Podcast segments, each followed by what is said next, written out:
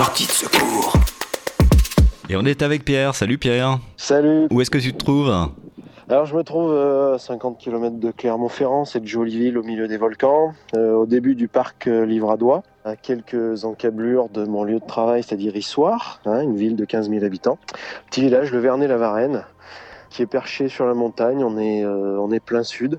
Donc euh, avec aujourd'hui un soleil magnifique, comme euh, d'ailleurs euh, les jours passés. Donc je dirais qu'on n'a pas à se plaindre pour l'instant de ce confinement. Alors comment tu le vis justement ce confinement? Et comment vous le vivez? Parce que tu as dit on, tu vis en famille. Hein.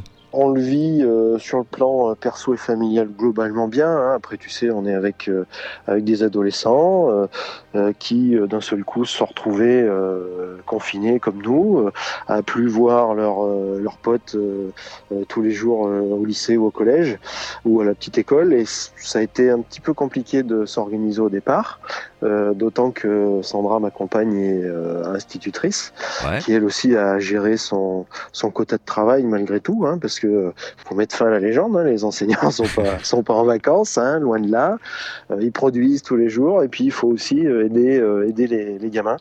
Mais une petite semaine d'organisation et puis au-delà du fait que on, on se rend compte effectivement du travail effectué par les enseignants, bah, les gamins il faut s'organiser, être un petit peu indulgent parce que c'est une une organisation différente et il faut, il faut aussi leur laisser prendre le temps de, de s'habituer à ça, parce qu'on en a encore pour un petit moment. Et comment ça se passe euh, l'organisation d'une d'une journée type par exemple et, et donc l'équilibre entre entre les cours, euh, les loisirs également. Il faut les occuper les enfants. Tu le disais surtout Ah, euh, des ados. Il faut une régularité dans le boulot, surtout le matin, c'est là où on est plus efficace, hein, en tout cas pour les devoirs, pour les gamins. Alors de temps en temps, faut, il faut euh, sonner le, sonner le clairon pour euh, que le réveil soit un peu plus, un peu plus efficace, mais sinon euh, c'est le matin qu'ils ont beaucoup à faire. Et puis l'après-midi, on a la chance quand même d'avoir un petit bout de terrain.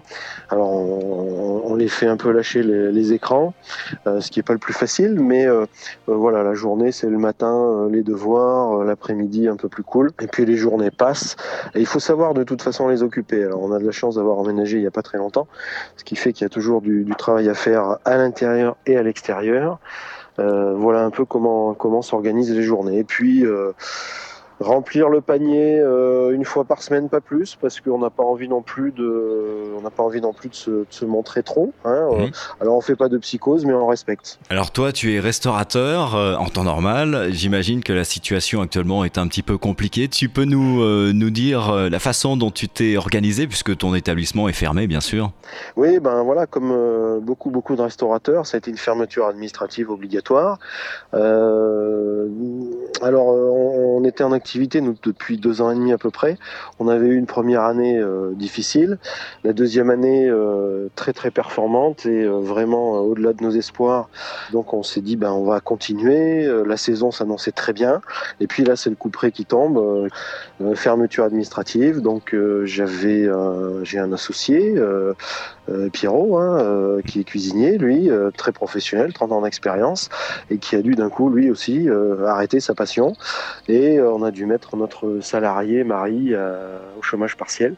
Donc là, ben, malheureusement, il faut euh, tout de suite être vigilant avec tout ce qui peut se dire, se contredire au niveau, euh, au niveau financier, administratif, attendre les bonnes décisions, euh, et puis faire les demandes de, dossiers d'aide c'est surtout ça qui, incombe parce que chaque jour tu perds du chiffre d'affaires, chaque semaine.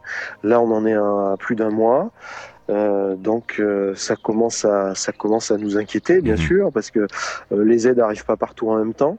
Il faut savoir que c'est les banques hein, qui, qui traitent les dossiers de près de l'État hein, avec BPI France Ouais. et euh, j'ai des exemples de restaurateurs, hein, il y a qu'à se, se brancher un peu sur les réseaux euh, pour euh, pour voir que pour constater que c'est pas toujours facile et qu'il y a des refus. J'ai vu un reportage télévisé euh, également un restaurateur euh, expliquer qu'il avait 11 000 euros de découvert et qu'il était en train de, remonter aussi la pente et que là malheureusement il se heurtait au, refus de sa propre banque. Hmm.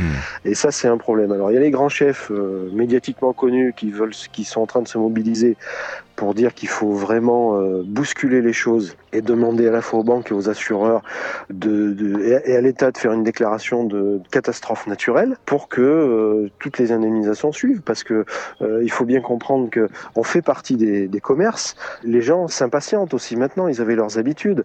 Un commerce de proximité un commerce de centre-ville c'est ce qui fait vivre aussi la ville c'est ce qui l'anime. Et là on peut aller partout quasiment. Tout est fermé. Il y a quelques restaurateurs qui font des, des plats emporter. Euh, ça peut fonctionner dans certaines villes où les gens vont au bureau, euh, veulent avoir un hmm. repas rapide pour 10 euros. Euh. Ouais, puis ça dépend un petit peu effectivement de, de, l'endroit où tu te trouves, de ta clientèle. c'est variable. Effectivement, tu peux pas envisager la vente à emporter n'importe où. Et puis, ben voilà, la grande inconnue, c'est quand on pourra ouvrir. On fera partie certainement des, des derniers à, à rouvrir. Est-ce que ça sera avant l'été partout en France? Pour essayer de récupérer sur la saison estivale. Beaucoup sont pessimistes là-dessus. On, en est là, donc euh, à chaque jour suffit sa peine. Euh, on suit ça. Quand on n'est pas seul, quand on a des associés, ben on peut voilà se, se serrer un peu les coudes et puis euh, et puis dire ben on aura des réponses mais quand voilà c'est ça c'est ça le souci pour l'instant. L'avenir justement tu le vois euh, comment d'une manière plus générale? Est-ce que tu, tu, penses que les événements qu'on vit en ce moment vont impacter aussi notre façon d'être et euh, de se comporter et de voir la vie aussi dans l'avenir? Bah, écoute j'espère en tout cas qu'il y aura un vrai changement les priorités vont changer, ça se fera pas comme ça. Il y a 40, 50 ans d'arriéré, j'allais dire. Euh, on fait partie euh, de cette génération des années 70 qui, euh, qui avons connu quasiment que des crises. Hein, après les 30 glorieuses mm. et bah là il faut il faut dire allez on change le logiciel on, priorise différemment bien sûr l'environnement mais il faut pas que ça soit une mode faut que ce soit une vraie réflexion euh, l'économie, l'économie de proximité, euh, les réseaux de proximité. Alors il y a des, il y a des très gros qui, qui lorgnent au-dessus, hein, c'est évident. Mais euh, j'espère que cet électrochoc, puis qui est mondial d'ailleurs, hein, va faire réfléchir un peu les peuples et ceux qui les gouvernent parce que euh, quand on voit, euh, je dirais à notre échelle euh, française, les hospitaliers, les soignants qui se battent tous les jours et qui se battent même quand il n'y a pas de pandémie, c'est ça en fait, et qui réclamaient depuis des années des conditions de travail et de rémunération différentes. Et là, on ne va pas rentrer dans des débats, c'est juste la logique. C'est hmm. des gens qui s'occupent de la dignité humaine et je crois qu'il faut à un moment donné changer un peu tout ça. Je crois que si on réfléchit chacun, tu sais, moi j'ai cette image où une personne euh, était susceptible de transmettre le virus à trois personnes, qui chacune pouvait transmettre, et eh bien si on se transmettait le virus de, de, du positif, etc., chacun avec nos réseaux de connaissances, peut-être que ça pourrait changer, puisqu'il y a déjà des gens qui, qui sont à l'œuvre hein, pour ça. Mais il faudra que ça soit suivi euh, là-haut euh, de, de, de décisions. Donc ça, ça sera à plus long terme, on verra. Merci, merci Pierre d'être passé par sortie de secours. Mais de rien, Fabien, c'est toujours un plaisir. Et puis, ben, j'espère que tes futurs interlocuteurs nous donneront aussi euh, l'envie de continuer parce que c'est chouette votre aventure. Voilà, vraiment. Sortie de secours.